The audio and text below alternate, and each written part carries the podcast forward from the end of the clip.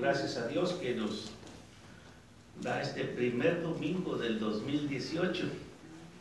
Gracias a Dios que estamos aquí. Amén, Se había dicho que iba a dar principio a una serie del fruto del discipulado. Van a ser 10 lecciones, pero no aburrirles con esto. No creo que vaya a ser aburrido, pero como quiera. Déjenme decirles que esta semana leí un artículo sobre una mujer que fue acompañada por su vecina a una comisaría de policía para denunciar que su marido estaba desaparecido. Por supuesto, el detective en turno pidió una descripción. Y la mujer dijo, bien, él tiene 35 años de edad, 6 pies, 5 pulgadas de altura, ojos oscuros, cabello ondulado oscuro, complexión atlética y pesa alrededor de 185 libras. Tiene una voz suave y es muy bueno con los niños. Y la vecina dijo, mira tú, sí, a poco. Su marido es chaparro, gordo, es calvo y es muy hablador y es muy malo con los niños. Y dice la mujer, cállate, ¿quién quiere ese? Deja que me den otro, que me busquen otro. Hermanos, uno de los grandes reclamos del Evangelio es que si una persona conoce y se convierte a nuestro Señor Jesucristo, esa persona no vuelve a ser la misma persona, es una persona nueva, es una nueva criatura, una nueva creación. La persona no será quien solía ser si ha tenido un encuentro con Cristo si se ha unido a Él en el bautismo. La vieja persona se ha ido para siempre. Y esto es lo que quería la mujer. Una persona siempre está tratando de ser a la semejanza de Cristo. Segunda de Corintios 5, 17 dice, por tanto, si alguno está en Cristo, nueva criatura es. Las cosas viejas pasaron y aquí todas son hechas nuevas. Cuando una persona está bajo el reinado de Cristo, su antigua vida se acabó. Se acabó. Ahora, no sé si alguien le dijo eso cuando se convirtió en cristiano, pero así debe ser. Si no se lo dijeron, ni modo. La conversión no solo es su expresión para que Dios se haga cargo de su pasado. La conversión es también la expresión de su voluntad de aceptar de Dios un nuevo futuro. Y si nadie te dijo esto cuando te convertiste en cristiano, alguien debería de haberlo hecho. Cuando vino a Cristo, usted estaba, usted estaba diciendo, ya no quiero hacer lo que, ya no quiero ser como fui antes, ya no quiero ser lo que era antes, quiero ser una persona nueva en Cristo. Ahora, quiero ser claro en esta mañana, la salvación no se adquiere nada más porque usted cambia de forma de portarse. Como vives no contribuye a tu salvación. No puedes llegar al cielo solamente porque eres muy bueno. No puedes entrar en el cielo porque te lo has ganado. La salvación es un regalo de Dios. Y es un regalo que es derramado gentilmente por Dios a través de nuestro Señor Jesucristo. Usted no compra la salvación con su estilo de vida. No obstante, su estilo de vida debe reflejar la salvación que hemos recibido en Cristo Jesús. Y es por eso que hemos dedicado algún tiempo de las semanas pasadas a hablar acerca de qué es un discípulo. Es un alumno, es un aprendiz del mismo Señor Jesucristo. Y un discípulo siempre está aprendiendo y cambiando para siempre y siempre creciendo a la semejanza de Jesús. Y hemos pasado varias semanas hablando, y vamos a ir hablando de esto esta semana, las demandas del discipulado. Estos, estos temas del domingo en la mañana van a ser el fruto del discipulado. Así que las demandas es una cosa y el fruto es otra. Y vamos a estar viendo esto. Durante los primeros meses del 2018, del 2018, vamos a tener que dedicar tiempo a examinar el fruto del Espíritu y el objetivo de esta serie es el mismo que el objetivo de Dios para cada uno de nosotros, para mostrar estas cualidades de carácter en nuestras vidas a un grado de crecimiento, ir desarrollándonos. ¿Conoce usted el fruto del Espíritu? Gálatas 5, 5, 22 y 23. Y el fruto del Espíritu es amor, gozo, paz, paciencia, benignidad, bondad, fe, mansedumbre y templanza. Hoy quiero hablar acerca del amor.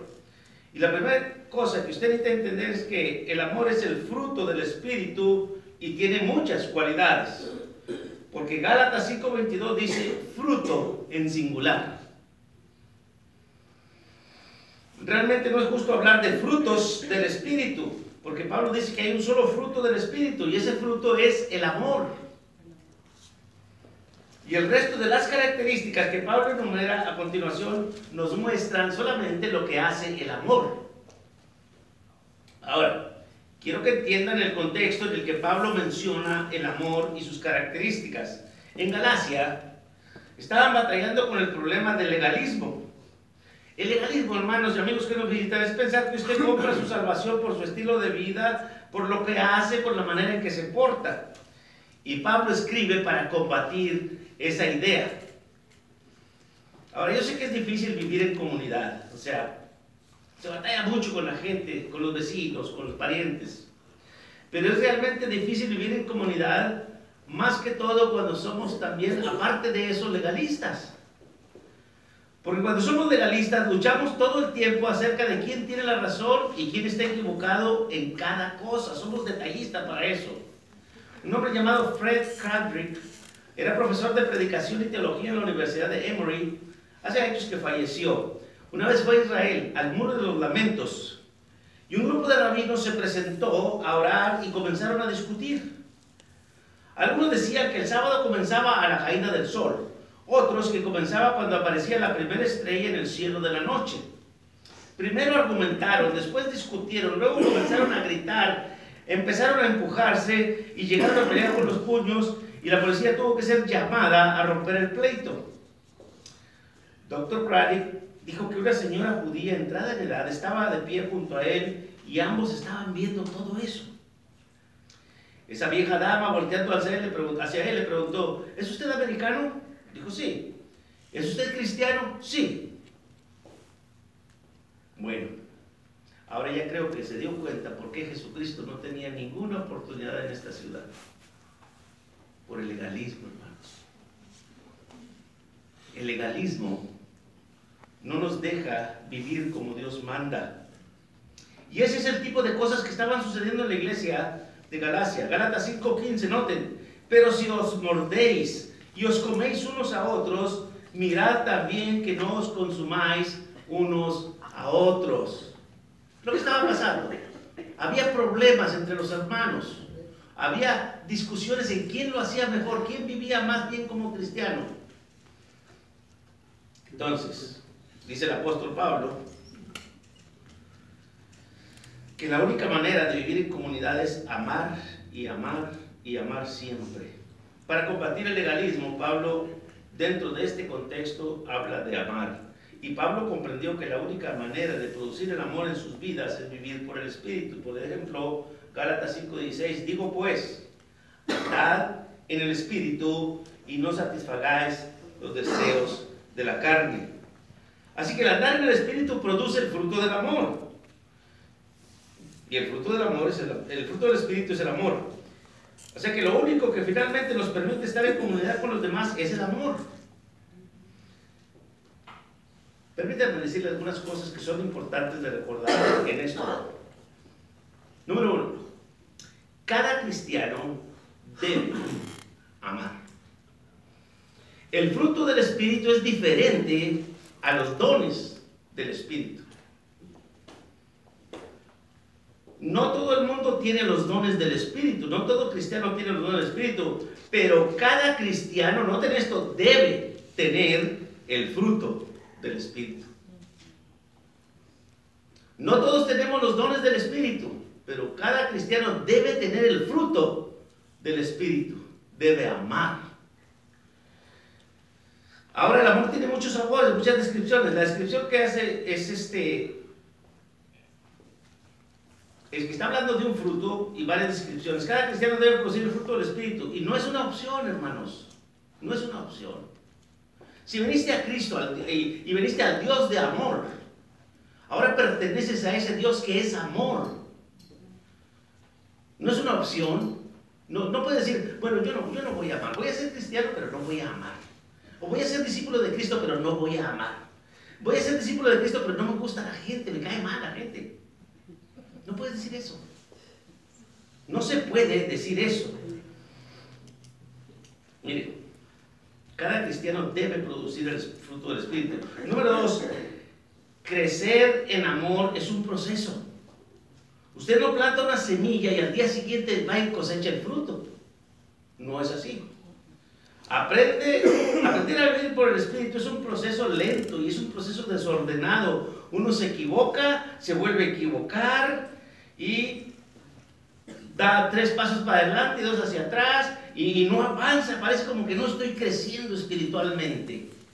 Voy a decir una cosa, nunca mida su crecimiento espiritual de un día para otro o de un mes para otro. Mídalo en años. Y aunque usted crea que no ha crecido, dígale a Dios, gracias Señor, porque aún no soy lo que debo ser o lo que tú quieres que sea, pero gracias a ti que ya no soy lo que antes era. Gracias Señor, porque ya no soy lo que antes era. Número tres, usted no fabrica o produce el amor por sus propias fuerzas. Usted puede hacer obras por sus propias fuerzas, pero Pablo contrasta deliberadamente las obras de la carne y el fruto del Espíritu. Puede hacer obras por el poder de la carne, pero solo Dios puede producir fruto dejando que su Santo Espíritu me llene.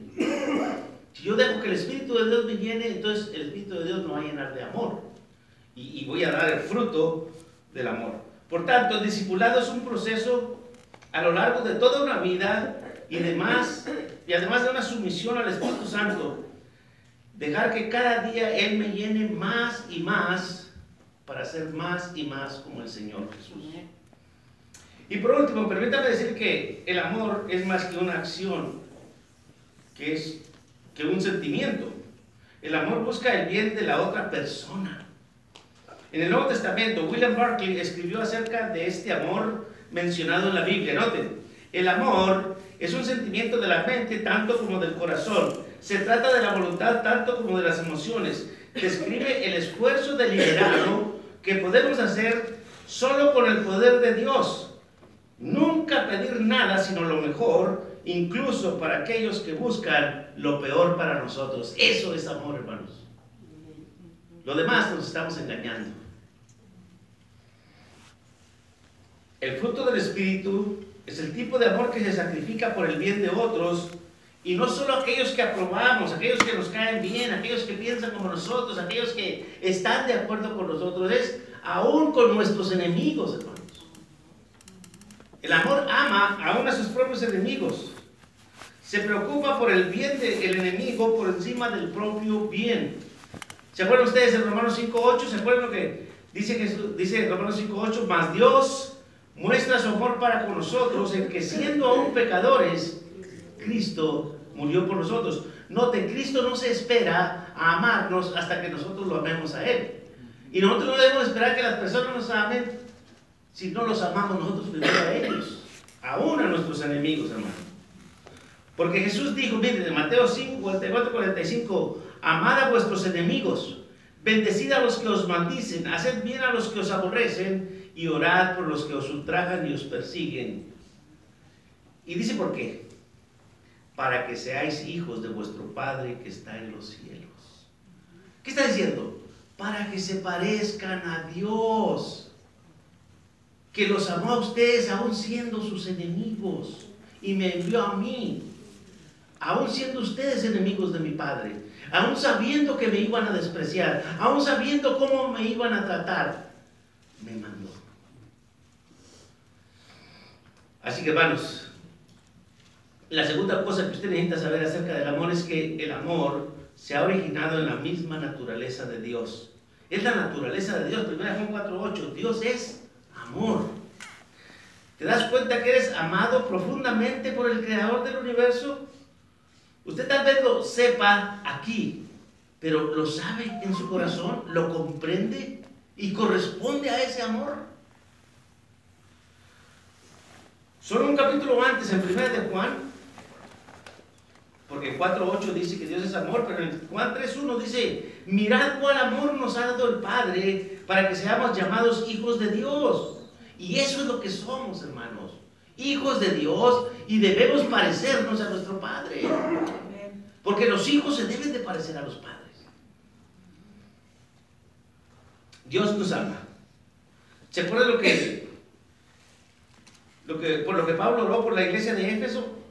En Efesios 3, 18 y 19 dice, para que seáis plenamente capaces, ¿dónde? Para que seáis plenamente capaces de comprender con todos los santos cuál sea la anchura, la longitud, la profundidad y la altura, y de conocer el amor de Cristo que excede, que va más allá de todo conocimiento para que seáis llenos de toda la plenitud de Dios. El amor tiene su origen en la mismísima naturaleza de Dios. Y cuando empiezo, en, cuando pienso en cuanto a Dios me ama, ¿saben en qué pienso? En el océano, en el universo. Algo, algo que no, es, no soy capaz de ver al mismo tiempo. No, no capto el universo en una sola mirada. No capto el océano en una sola mirada. O sea que no alcanzo a captar el amor de Dios. Nada más cuando decir, ah, Dios me ama tanto. No, no, hermanos. Tengo que seguirlo procesando para que seáis llenos de toda la plenitud de Dios. El amor tiene su origen en la mismísima naturaleza de Dios. Y cuando pienso en eso, me doy cuenta que el amor de Dios es más grande y más fuerte que el universo físico en el que vivimos. Y la única manera en que podemos amar a los demás es si entendemos cuán profundamente somos amados. No vamos, no vamos a entender, hermanos, esto. Primera Juan 4:19 dice, nosotros le amamos a Él, porque Él nos amó primero. Ahora sí, en tercer lugar, el amor es un compromiso incondicional.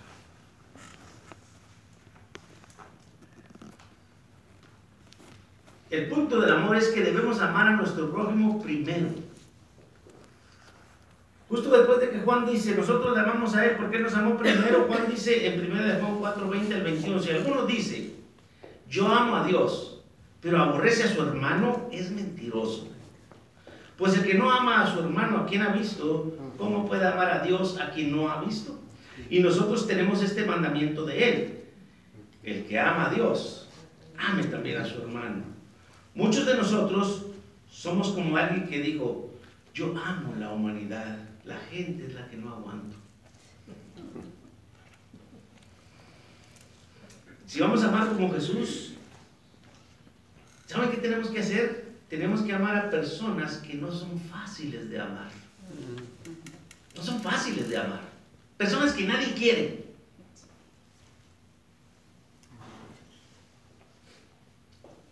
Una persona llamada Lee Essel escribió un libro titulado Personas por Cuespín. ¿Se han, de imaginar, verdad? Personas por Cuespín. Que no te puedes acercar porque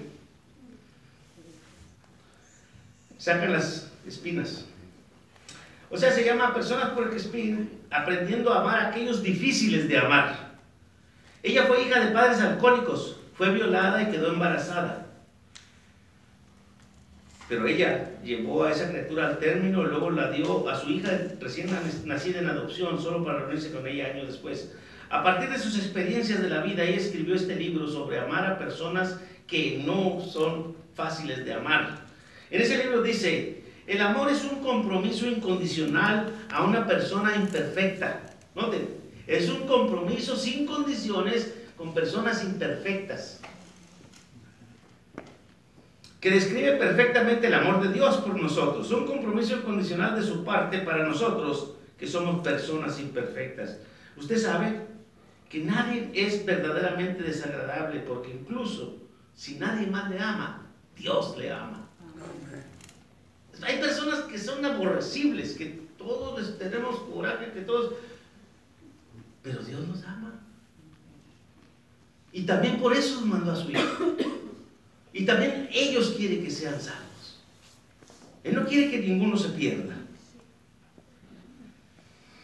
O sea que nadie es verdaderamente desagradable. Quizás sería mejor decir, algunas personas no son muy agradables.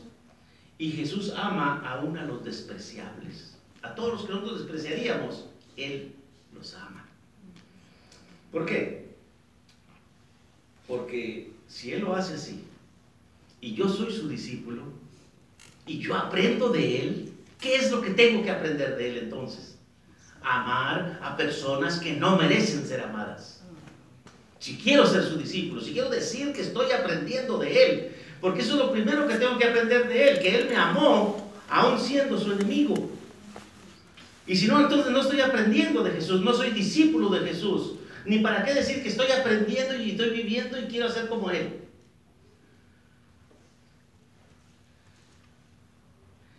El amor es un compromiso incondicional con una persona imperfecta. Acuérdense que la noche antes de, eh, de, ser crucificado lavó los pies de los discípulos. Incluso lavó los pies de Judas Iscariote. Y cuando lo estaba haciendo, él ya sabía que Judas lo había traicionado, que lo iba a entregar. Y, si nos ponemos a pensar, ¿qué también le lavaría los pies? Bueno, Vamos. Y se lo lavó igual que a nosotros. Porque dice que los amó hasta el fin.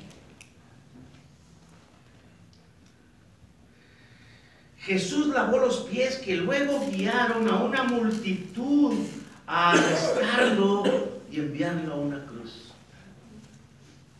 Hermanos, eh, sabiendo que esos pies iban a ir caminando hasta donde él estaba para entregarlo. Durante la Segunda Guerra Mundial un hombre murió en combate en Francia y sus dos amigos, dos amigos de él, desesperadamente querían darle un entierro decente. Entraron a un cementerio en el pueblo cercano. Ahora, se trataba de un cementerio católico romano y el muerto había sido protestante. Hallaron el sacerdote encargado de los cementerios y le pidieron permiso para enterrar a su amigo. Pero el sacerdote se negó, porque el hombre no era católico. Cuando el sacerdote vio la decepción de estos dos, él decidió que podía enterrar a su amigo inmediatamente fuera de la cerca del cementerio, pero no dentro. Y ellos enterraron o lo sepultaron fuera de la cerca del cementerio. Dos años más tarde, cuando terminó la guerra, los soldados regresaron a visitar la tumba de su amigo, pero no podían En su búsqueda volvieron a dar con el sacerdote y por supuesto le preguntaron qué había pasado a la tumba del amigo de ellos. El sacerdote les dijo que durante la noche del día que habían enterrado a su amigo, él no pudo dormir. Dice, ya no puedo dormir, me levanté y fui y moví la cerca para incluir al soldado muerto.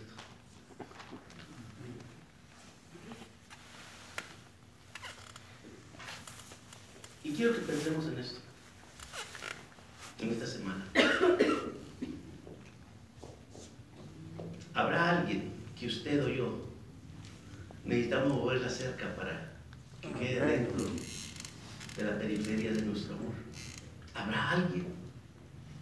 sobre el cual necesitemos mover la cerca.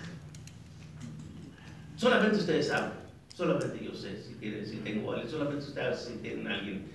Pero quiero pedirles que si hay alguien sobre el cual tengan que mover la cerca para que quede dentro de los límites de las personas que ustedes aman, muévanla. Muévanla en esta semana que viene. Y vamos a decirle a Dios que sí tenemos el fruto del Espíritu, que es el amor. Y vamos a demostrarle a la gente, hermanos. Esta semana, usted se va a enfrentar con personas desagradables.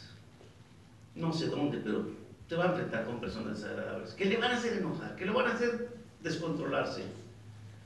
Pero será capaz de moverla cerca para incluirlos en las personas que ahora de aquí para adelante usted va a amar.